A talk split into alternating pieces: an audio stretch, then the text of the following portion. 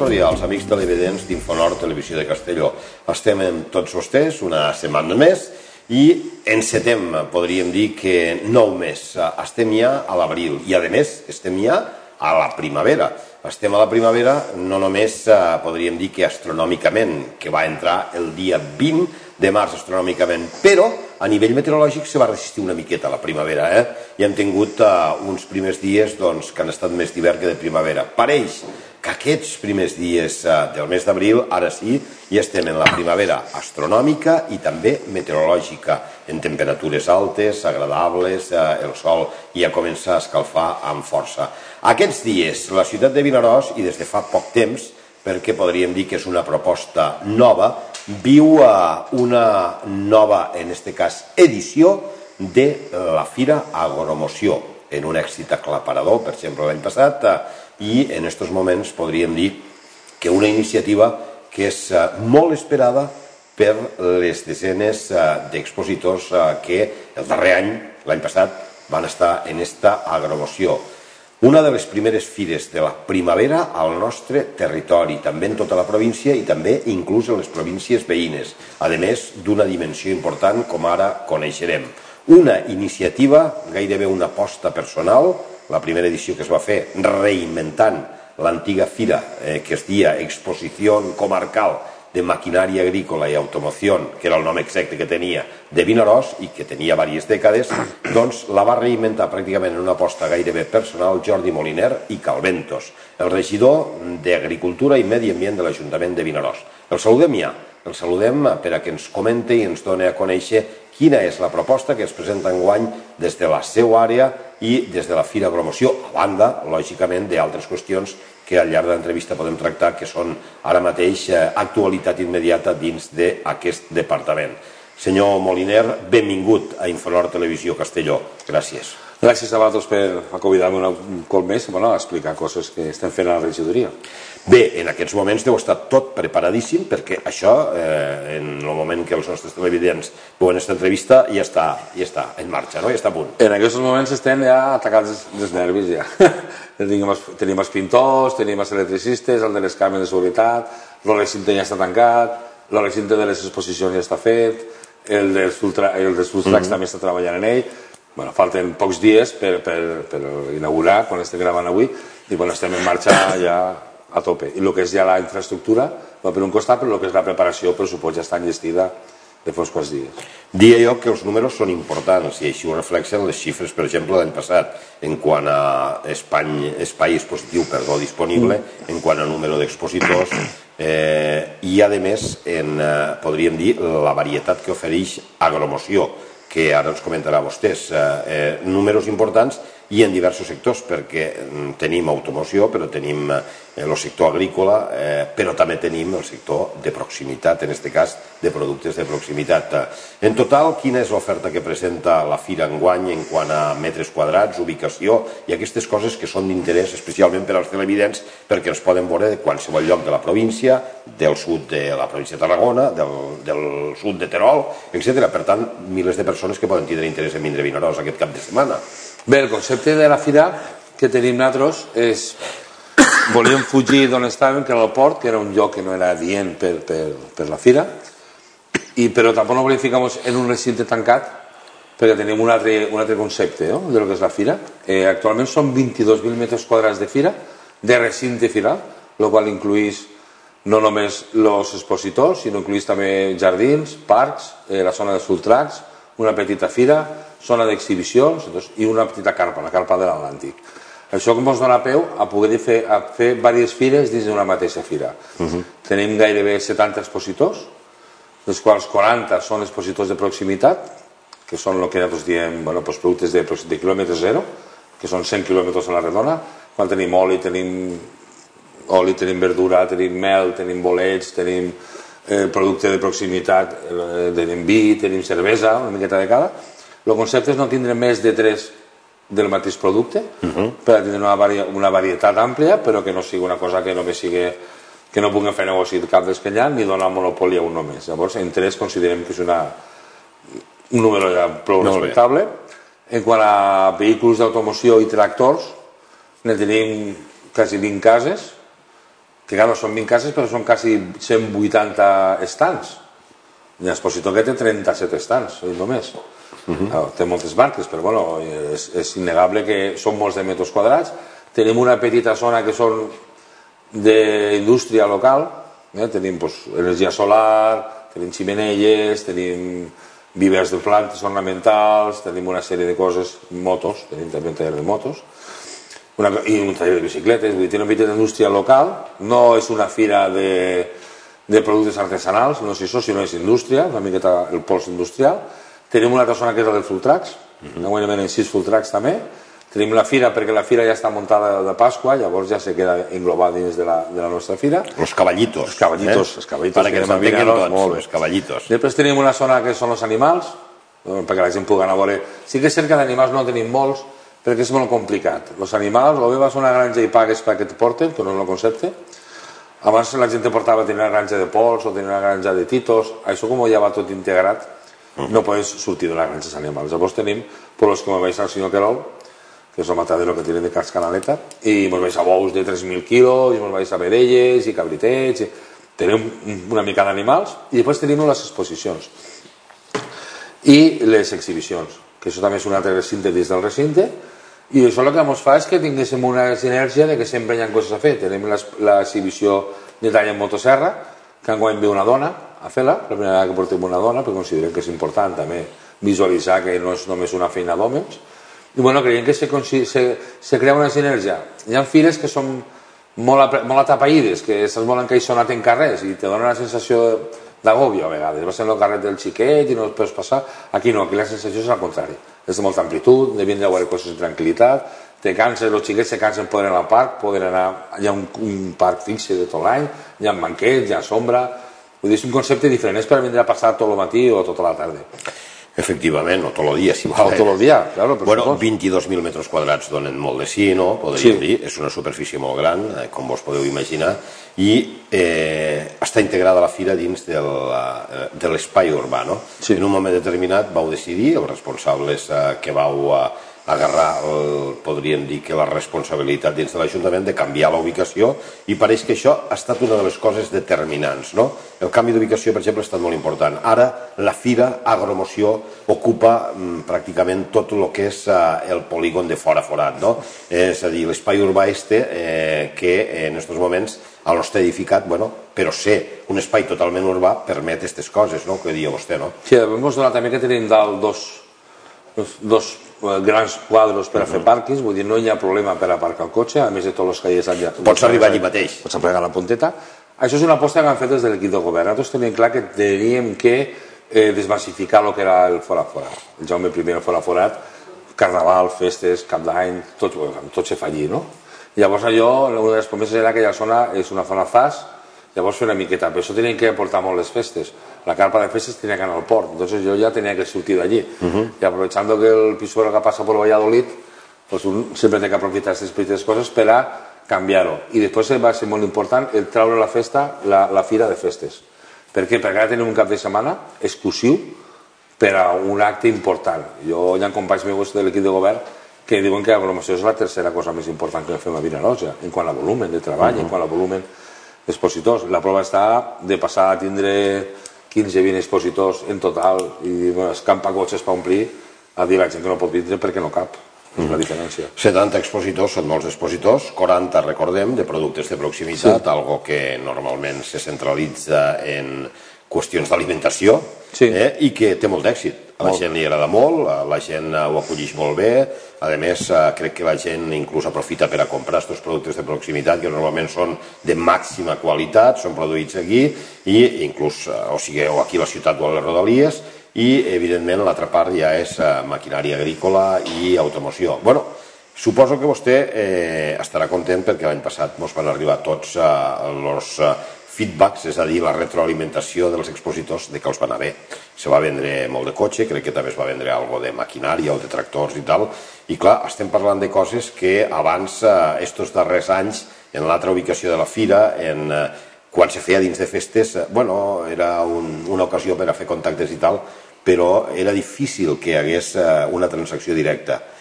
En aquest nou format d'agromoció s'estan fent hasta, hasta transaccions directes. Està clar que una cosa era la ubicació i l'altra el canvi de dates, no? I la veritat és que sembla que, suposo que sí que esteu satisfets perquè eh, si els expositors ho estan, que són els clients, més ho ha d'estar l'Ajuntament, no? Sí, és tota una feina eh, completa, perquè no és només canviar la dates i canviar les d'ubicació, és fer la promoció, Exacte. és fer una marca nova. Enguany he fet una pàgina web, agromoció.com, en la qual està tota la informació, estan tots els expositors, la mantindrem oberta fins a eh, dos mesos abans de la fira de l'any que ve, en la qual la tancarem i tornarem a fer una altra vegada els expositors. Vull dir que és un treball eh, sobretot de promoció, les xarxes socials, els mitjans de comunicació són molt importants. L'any passat, com tu bé dius, hi havia gent que feia anys que no avisava i en un matí va vendre, en un dia va vendre 5 cotxes. Uh -huh. 5 cotxes en un dia és una animalada. I el, jo sé, el que, que més va vendre va, va vendre 12. Hi ha tallers que vendre 4, 5, 2, dos tractors. Vull dir que ja, la gent se va esperar per a plegar la fira. És un, si tu vols comprar un cotxe, vais a la promoció i en un matí pots veure tots els tallers. Sí, sí. Pues mira, m'interessa un modelo o I pràcticament te, tenim entès que te'ls pots emportar. Claro. O sigui, al cap de dos dies te l'entreguen. I jo via, quan d'allí traien cotxes. Sí, sí. I li vaig dir, per què traieu els cotxes? I perquè està venut. I el cotxe que està venut no m'esposo que un xiquet me'l ratlle o que li passi alguna cosa. Me l'emporto al taller i vaig un altre. Efectivament. I veies que pum, un altre cotxe, pum, un altre cotxe. Home, tal, doncs mira, els que vaig venent vaig traient. I 600. Vull dir, hi havia un cotxe gran a un expositor que li va, donar, li va donar diners en va i diu, però m'entens que traurà de com i s'ha el dilluns? Diu, no, no, si és que el dilluns ja no te'l compro. Li va donar diners en va, diu, te l'emportes al taller i se'm va portar al taller. Bueno, aquí veiem una, una mostra de les imatges de l'any passat. Sí, sí, el que parlàvem el dels gran bous, èxit, eh, bueno, per exemple, els bous que diu vostè. La veritat és que pels xiquets este tipus d'animals, bous tan grans, són Crida, espectaculars. crida molt, crida I aquí veiem, lo veiem a vostè, veiem a la consellera, sí, sí. eh? Enguany ve el conseller... la de- consellera d'Agricultura Sí. i veiem, per exemple, un El company cap- de Benicarló, Sí, el regidor Ximo. de Medi Ambient i Policia, Sí. el senyor alcalde, Sí. el senyor Benes Beca, regidor de Sant Jordi, Pla, l'al- Ernestina, alcaldes, no? sí, Alcaldes de Rossell, de sí, Càlid... sí, sí, sí. Bueno, eh, Ve molta gent, la veritat és que, bueno, jo sóc d'una manera que trato molt en la gent, trato molt en regidors d'altres pobles, intentem interactuar molt en ells fent la targeta agrícola o fent lo de Consell Local Agrari, entonces és cert que quan jo los cuido venen, venen perquè jo també vaig als puestos que van ells i és una manera de sentir-te una miqueta recolzat, eh, per gent. Bueno, com veiem en els espectadors, la diversitat és important. Sí. Des d'una màquina per a fer Des de la Marjala, sí, sí. Eh? Eh, a més, productes totalment ecològics, que és la finca La Marjala, Sí, del, la terme, Marjala, del sí, terme municipal de Vinaròs. Sí, sí, eh? sí, sí, Del sí. terme de Vinaròs. En canvi de Marjal. I el coneixem des de fa molts anys, bueno, doncs, per exemple, algo en el que s'està apostant ara molt i cada vegada se'n parla més, que és el futur, no? El, intentar descontaminar les terres. Bueno, aposteu per coses de molta qualitat també. Sí. Jo suposo que, que seleccionar-les prèviament i des d'aquí hi ha que dir que si algú no pot anar i no ha pogut, uh, no ha pogut entrar, bueno, m'imagino que no és per manca de voluntat, no? però hi ha que tallar És que no, no volem créixer més de 40, no volem créixer més de 40, ni volem eh, de moment agafar més, més metres quadrats. En el que tenim tenim prou. Sí que és cert que l'any passat, quan vam acabar, molts ja me diuen, escolta, l'any que ve ja compta amb mi. I nosaltres, abans de Nadal, vam enviar un mail a tots els opositors dient que el que, el que volgués vindre tenia preferència, però no tenia una data. Pues, bueno, el 80% ja ens van enviar els diners i, i la reserva per a que li guardessin. Llavors tenim un poc marge perquè molt la gent repetís quan repetís és perquè la fira Clar, clar, va clar. clar. Si no li va bé, una fira no, no repetís. Evidentment. Bueno, eh, senyor Moliner, aquí estem veient les imatges, els nostres eh, televidents poden veure una mica la diversitat i això que vam tindre eh, un, bastant de vent, per exemple, sobretot dissabte, va ser tremendo. Bueno, enguany les prediccions diuen que pot haver alguna pluja, esperem que s'equivoquen, ja que s'equivoquen tantes vegades, que s'equivoquen una més. Per no? una més. Però, en principi, eh, anem a conèixer el programa que, eh, per una part, comença, crec, ja el divendres de nit. Sí, només i- són els sí. I oficialment, diguem-ne que s'enceta el dissabte, a més, sou matiners, no? A les 10 o 10 i mitja. Ah, ja... Déu mitja, és que és un dia que s'ha de guanyar. Abans se feien tres dies. Es començaven el divendres a migdia, que era un trasbals per les, per les cases, perquè saben els cotxes els dies per Sí, que es feia a mitjan de festes, a a més. I a més, a mitjan, divendres de matí encara no estaven els cotxes muntats, i entonces van dir, bueno, centrem-nos només en dos dies, que els expositors perden menys dies, però aprofitem-los. Fem de 10 a 10, no tanquem a migdia, que també, bueno, hi ha molta gent que va a migdia perquè com hi ha cervesa, hi ha beguda, hi ha menjar, molta gent va allí a fer la picaeta i aprofitem menys, o sea, menys dies, més hores, concentrem més l'oferta. Per tant, Contemos, més ben dit, explica als nostres telespectadors, televidents, quin és el programa que es poden trobar a la fira. Diu que vindrà el conseller, crec, d'Economia Sostenible, no? Muy bien. Ve Rafael Climent, d'Industrialització i Economia Sostenible, o d'Indústria i Economia mm. Sostenible, i ve Mari Parra, que és la directora general d'Internalització, i ve Maite Schaffer, que és la directora general de l'IBIA i de la PAC. Mm -hmm que són també les que m'ho fan després les xerrades. Si em permet, direm que l'IBIA és l'Institut Valencià d'Investigacions Agràries, sí, que és algo important. És molt important, és molt important. la PAC també, és el que dona la política agrària comunitària. comunitària. Uh -huh. Entonces es ven a la inauguració juntament amb restos de bueno, regidors i venen pues, diputats, venen senadors i bueno, pues, gent que, uh -huh. que sol vindre i bueno, el dissabte de matí l'únic que fem és això, és la inauguració, que quasi estem dues hores voltant, perquè a més mos agrada para preparar, saludar a tots els expositors. A mi això que passes corrents, corrents i no mires a ningú... Vos agrada saludar-los, com han vist les imatges, personalment sí, i parlant sí, sí, tots, sí, no? Sí, explicar-hi al conseller qui és cada un i, bueno, i ja, ja passem al dissabte tarda.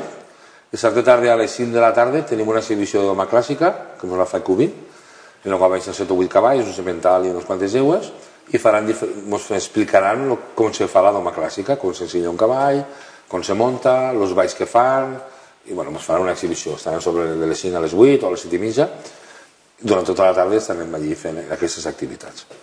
I el diumenge de matí, el diumenge de matí tenim, a través d'una sèrie d'empreses de, properes a nosaltres, tenim moltes activitats durant tot el matí.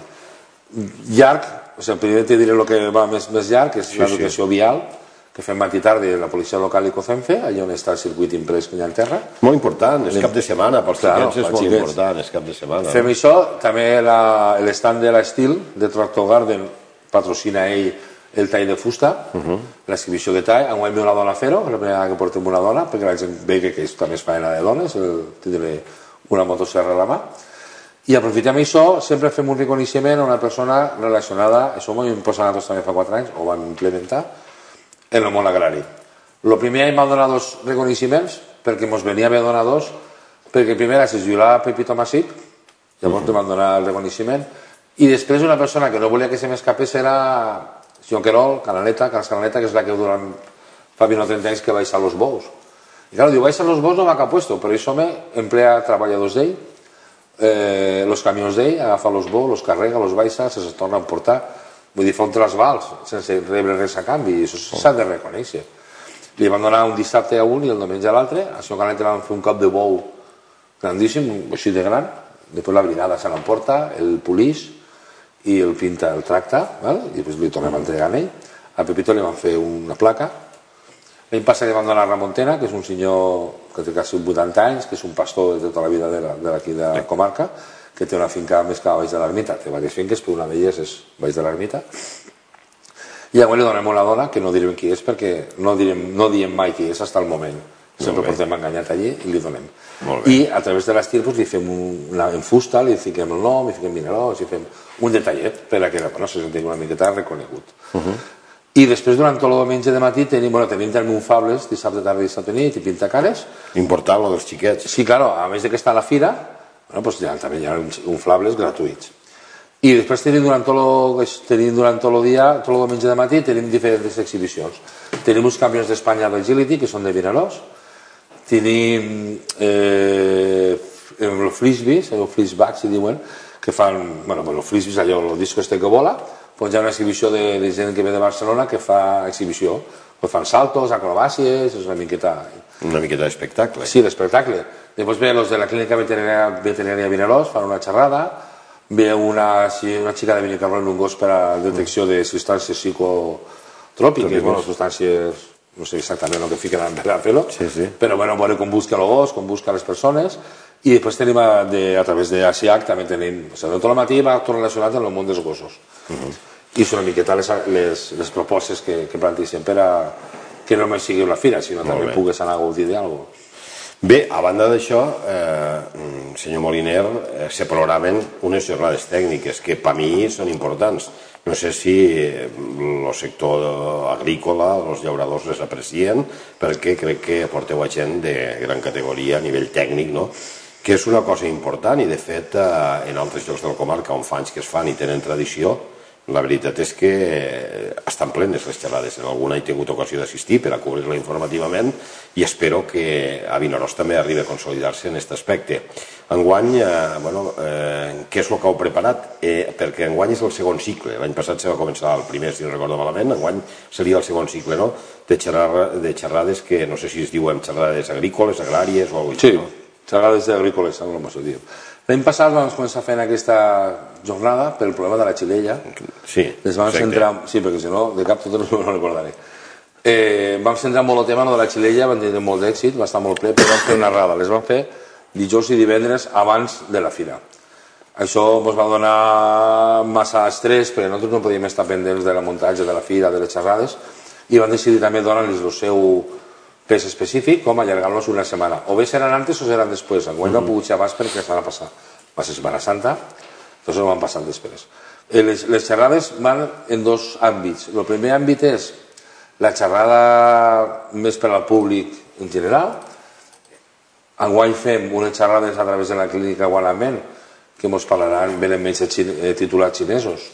Ens explicaran de com salen les plantes, les plantes de la nostra comarca, mm -hmm. els remeis naturals que tenim a la nostra mà, i després ve un etnòleg de Castelló, concretament de Benicarló, que és una persona a nivell internacional, no perquè sigui a Benicarló, perquè a vegades despreciem les coses que estan a prop, és una persona que el dissabte este de la fira no està a la fira perquè està a Alemanya, a Múnich, fent de jurat d'una cata de vins.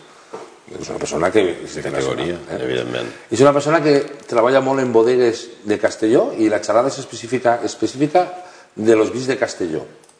I després farem una cata de vins, de quatre vins que portarà ell, Entonces, la cata, las xerrades pues, són gratuïtes, la cata no, la cata, la cata val 5 euros, tenim 50 places, vull dir que vulgui vindre, vulgui quedar, pues, pagant el tíquet, eh, pues, pues podrà accedir sí. després al recinte i fer allà al Vinolat i farem una cata de vi a través de la mà d'ell de 4 o 5 vins de la comarca de Castelló i apreciar el que ens ha explicat ell durant la xerrada. I el divendres sí que són molt més tècniques, que Maite, Maite Schaffer i de Mani Parra, que és del que hem parlat abans, i ve, pues, bueno, pues ve Pedro Aleza, que és de Libia, Alberto Uraneja, que és de Sanitat Vegetal, Fidel Espósito, i ve Maite i Mari fan una, fan una sèrie de xerrades cada un sobre un tema, innovació, explotació, noves varietats. Heu, heu agarrat algun tema en concret? No, cada un parla del tema d'ell. O sigui... eh, Maite parla, parlarà de la necessitat de pla de formació agroalimentària, Pablo Leza parla de les innovacions en material vegetal de Libia, són noves varietats. Albert Urbaneja parla de la sanitat i el valor afegit dels sistemes agroalimentaris. Fidel Expositor de l'experimentació, assessorament i cooperació agrària en la província de Castelló. I Maite Schaffer parlarà del paper innovador i diferenciador de la formació, la investigació i la transferència. Són xarles molt, molt tècniques i per a gent bueno, això suposo que té que veure bastant, doncs, per exemple, en el sector citrícola i de més, claro, alguna claro. d'estes, perquè, claro, perquè aquí tenim fonamentalment tenim este, este tipus de cultius, no? Cítrics, aquí, també aquí tenim, verdures. Aquí tenim los de Abassa. Uh -huh. Sí, sí, l'agrupació de viveristes d'agris. És la, la, la, coneixem, la, la coneixem perfectament. La més important que hi ha a Espanya. Espanya. la tenim aquí, vull dir, la tenim aquí. Anem molt de la mà d'Hispanixó. I per tarda tenim a, a la Unió, que és Ferran Gregori, que és el tècnic de la Unió, eh? també parlarà de noves situacions de les noves varietats dels cíclids, i Ramon Mampel. Entonces tenim tot el dia ple, jo crec les expectatives que teníem és d'omplir, igual que l'any passat, però això va lligada en tot un treball que fem durant tot l'any. A Saja també ha fet alguna xerrada, l'any passat va fer una xerrada sobre eh, contrats de complementa dels síndicats, que això és molt polèmic perquè ja sabeu el que passa sí. moltes vegades, i de les noves innovacions, de les noves incorporacions del jove en l'agricultura. La Unió va fer una xerrada de la Xilella que va omplir Vinalat, gent de peu per les parets i per les que no podia entrar, més de 200 persones allí i estem fent una sèrie de xerrades, això va molt lligat també a Consell Local Agrari. Vull dir, tot això està consensuat en el Consell, se li pregunta al Consell Local Agrari i tenim moltes reunions i participa molt activament en, en organitzar aquestes xerrades. Bueno, això vol dir que el Consell Local Agrari que també està baix la seva responsabilitat com a regidor d'Agricultura, sí. funciona. Sí, és el que passa que jo m'agrada molt funcionar pels grups. Vull dir, potser no cal reunir-nos tantes vegades per mirar-nos la cara, però sí que més pràctic eh, tenim grups que estan en el 99%, hi ha una persona més que no estan, perquè no tenen WhatsApp, i llavors preguntes una cosa i te contesten immediatament. És mm -hmm. més pràctic. Escolta, convoquem demà, d'aquí tres dies venim, ens reunim les vegades que ens tenim que reunir, però per WhatsApp, jo per exemple, abans de publicar això, jo les he passat a tots. Escoltem, què vos pare? No, doncs portem això, portem allò. I la gent opina, i el que no opina és perquè ho veu bé. Entonces, és molt, molt àgil. Avui en dia les xarxes socials o els grups d'internet no s'aprofiten molt per treballar, per dinamitzar les coses. Recordem als nostres televidents que aquestes xerrades són dijous 12 i divendres 13. Sí, al és a dir, la setmana que ve, La setmana posterior, dir, sí. en tranquil·litat, però bueno, pel que han vist pels temes, eh, suposo que els professionals de l'agricultura, que encara en tenim molts, Sí. doncs us poden interessar perquè a més guanya molta diversitat eh, i mm, evidentment citricultors, però també els eh, verduleros, els, Oh, pro i- els productors de fruita i, i evidentment els productors de secà també. I gardens, vull dir, hi ha, molt, Gardens. hi ha molts de viveristes aquí a la, a la zona, hi ha molts de viveristes, Viveristes. també, i moltes cooperatives a la comarca, que bueno, és important. Bé, doncs, esperem que tinguin l'èxit en, en este cas que requereix la categoria pel que ha dit dels ponents eh, que vindran.